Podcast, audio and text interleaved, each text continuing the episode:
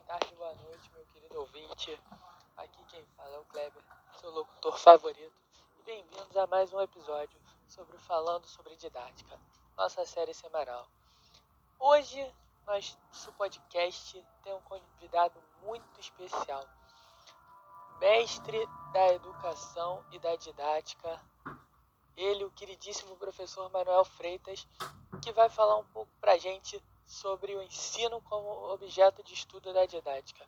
Por favor, professor, se apresente para nós. Olá, Kleber. Olá a todos os nossos amigos que estão nos escutando. Meu nome é professor Manuel. Sou formado em Pedagogia pela Universidade Federal do Rio de Janeiro. Tenho mestrado em Gestão e Avaliação da Educação Pública. E é um prazer enorme estar conversando com vocês sobre esse assunto. Olha, desde já agradeço a todos que estão escutando. E vamos lá, meu amigo. Bom, maravilha, Manuel. Prazer é nosso de te receber aqui. Bom, para começar a nossa entrevista, você podia contar pra gente qual foi a sua maior influência para entrar na vida docente? O que te inspirou? Se você teve algum professor de espelho, conta um pouquinho pra gente como foi isso. Kleber, vários professores me marcaram muito, mas em especial o que vou falar aqui o que deu início, é, o que despertou é, essa minha curiosidade sobre a docência e hoje em dia tornou minha profissão. Tenho um pouquinho mais de 40 anos, né? Então acho que eu estou entregando a minha idade aí. Tinha uma professora no quarto ano, ensino fundamental, que era a professora Rosana. Ela era uma professora excelente, porque ela tratava os alunos de forma individual, não só é, quando se, ela dava aula, mas, por exemplo, quando ela passava um dever de casa, ela corrigia de forma individual, em cada mesa, ia sempre explicando de forma sem constranger o aluno ou somente colocar as matérias no quadro e pedir para os alunos copiarem.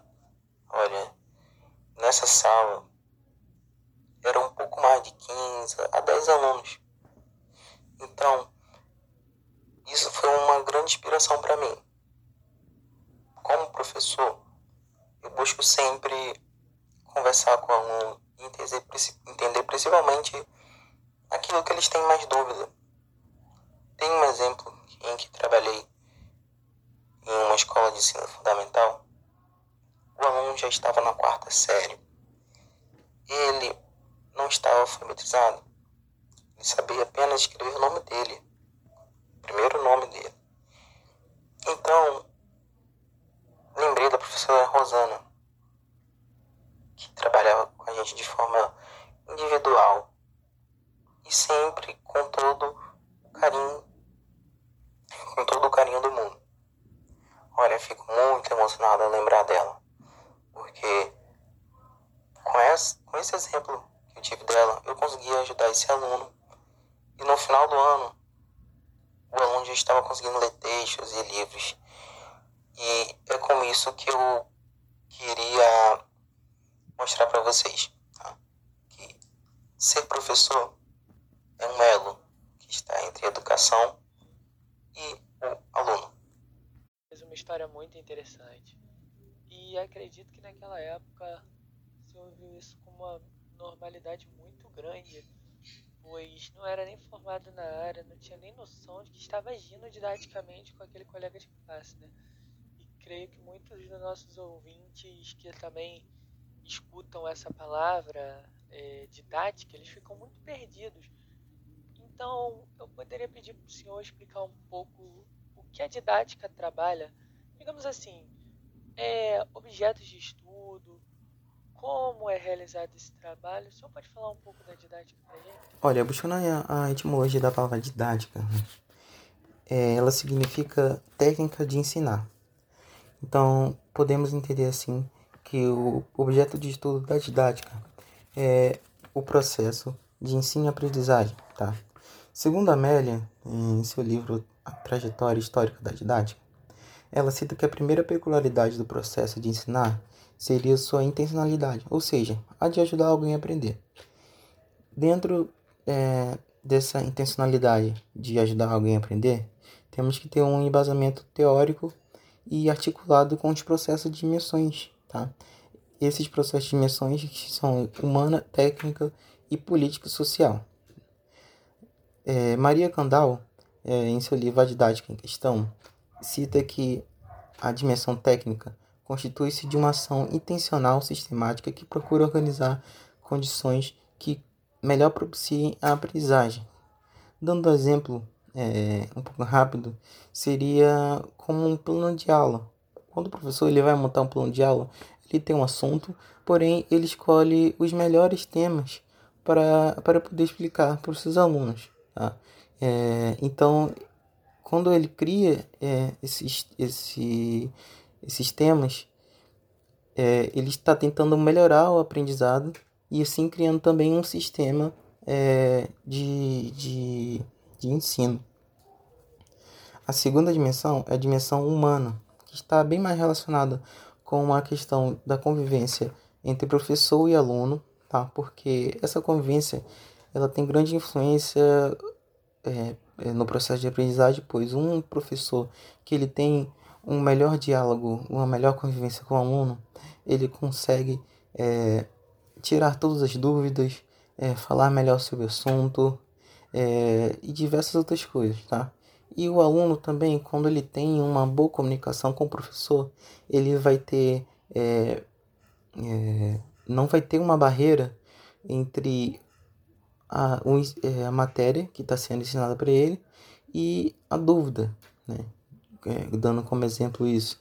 Ele não, não vai ter medo de, de perguntar ao professor, porque o professor vai responder para ele e ele vai, consequentemente, aprender. Tá? A última dimensão é a dimensão político-social e está bem mais entrelaçado ao local e é, ou às pessoas que estão relacionadas, principalmente ao professor. O professor, é, dando ênfase a determinado assunto, ele está sendo político, pois é, todas essas escolhas de ensinamento, é, de aprendizagem, elas são é, totalmente políticas.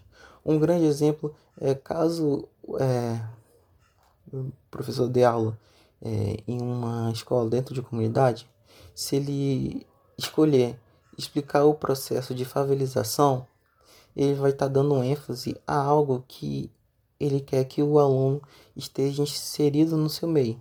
Tem? Então, o processo político-social é um processo de aprendizagem, tanto é, da formação de, dos professores quanto uma formação também dos alunos. Bom, nós temos na área um grande professor, muito influente, que é o José Carlos de Banil. Gostaria de saber o seguinte: ele tem uma obra que fala muito sobre esses conceitos da didática. Gostaria de saber se você se inspira nessa obra e se você poderia nos explicar é, um pouco dela, trazendo um pouco do que ele entendia como ensino da disciplina e o que, que ele defendia como um bom ensino. Olha, ótima pergunta, Kleber. Para Libânio, a, didática, a didática poderia ser chamada como teoria do ensino. É, ele busca trazer conteúdos políticos sociais e pedagógicos para serem aplicados em objetivos de ensino e ajudar ao aluno, através de uma atividade, elaborar de forma consciente e independente o conhecimento. Diante disso, o ensino é uma ação social complexa, ou seja, o ato de ensinar requer uma intencionalidade, um, um planejamento, uma sistematização de métodos e conteúdos e integrações sociais, desenvolvendo determinadas situações que favoreçam a aprendizagem significativa. É, sendo destacado a relação ensino-aprendizagem, que quando o professor consegue ter um bom relacionamento com o aluno, como eu já citei anteriormente, é, na dimensão humana, consegue transmitir de forma clara a proposta de ensino, e consegue maximizar a estrutura educacional, levando ao entendimento. O bom professor é aquele que consegue administrar de forma consciente elementos das dimensões didáticas, humanas, políticas e social, sendo assim capaz de ampliar os conhecimentos de seus alunos e também conseguir suprir o desejo de seus conhecimentos. Bom, considerando tudo isso que esse autor traz, você pode dizer para a gente então como garantimos esse ensino-aprendizagem? É, como esse processo pode ser significativo para o aluno, né? Pois não basta só explicar, ele tem que entender também, né?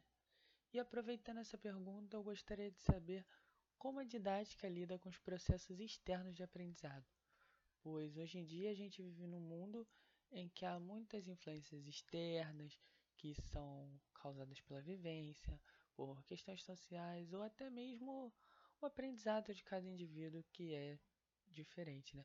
Como a didática lida com todas essas questões e como a gente garante esse ensino e aprendizagem são as perguntas.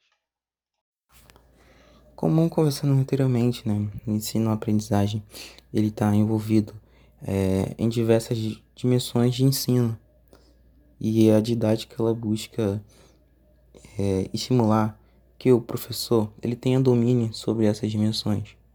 Assim, o aluno ele vai conseguir desenvolver ao máximo é, as disciplinas e desenvolver ao máximo o pensamento crítico. Hoje em dia as crianças elas são inseridas desde cedo é, os meios tecnológicos. E então, é, docentes de todas as áreas, eles necessitam que sempre estejam atualizados e que tentem trazer né, é, esse, meio tecnológico para suas discussões de sala de aula também. Tá? É, um, um dos grandes exemplos em, que já usei em algumas das minhas turmas é, foi as, pesquisa, as pesquisas dirigidas. Né? Hoje em dia a informação é muito instantânea, porém nós temos que ter um filtro. Então as pesquisas dirigidas elas maximizam né, é, esse processo de aprendizagem, pois é um, um meio de fácil acesso à maioria dos alunos e também é, cria um, um laço entre o assunto que eles estão tratando e a tecnologia. Utilizo, por exemplo, alguns filmes, alguns seriados. Isso é quando trabalho com turmas mais velhas, né? Então, o docente, ele tem que saber explorar as dúvidas e curiosidades do aluno quando ele tiver. Entender o que for necessário. Olha, eu estou muito impressionado, professor. Esse tema é muito interessante e todas as suas vias geram uma discussão enorme. Porém, infelizmente, hoje o nosso tempo é curto e eu vou ter que encerrar o nosso podcast aqui. Gostaria de agradecer ao senhor pela presença e a todos os nossos ouvintes. E nos vemos, quem sabe, em uma outra oportunidade com um novo tema da didática. Afinal, essa é uma área que temos muita discussão e muitas coisas para trabalhar.